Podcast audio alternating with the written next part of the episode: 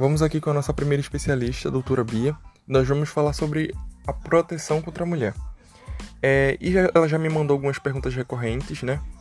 Que as pessoas sempre fazem ela sobre esse tema.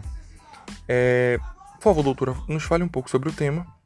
Como fica a mulher em período de licença, é, no caso, licença de gravidez, né, maternidade, e em casos de empregadas durante a gravidez.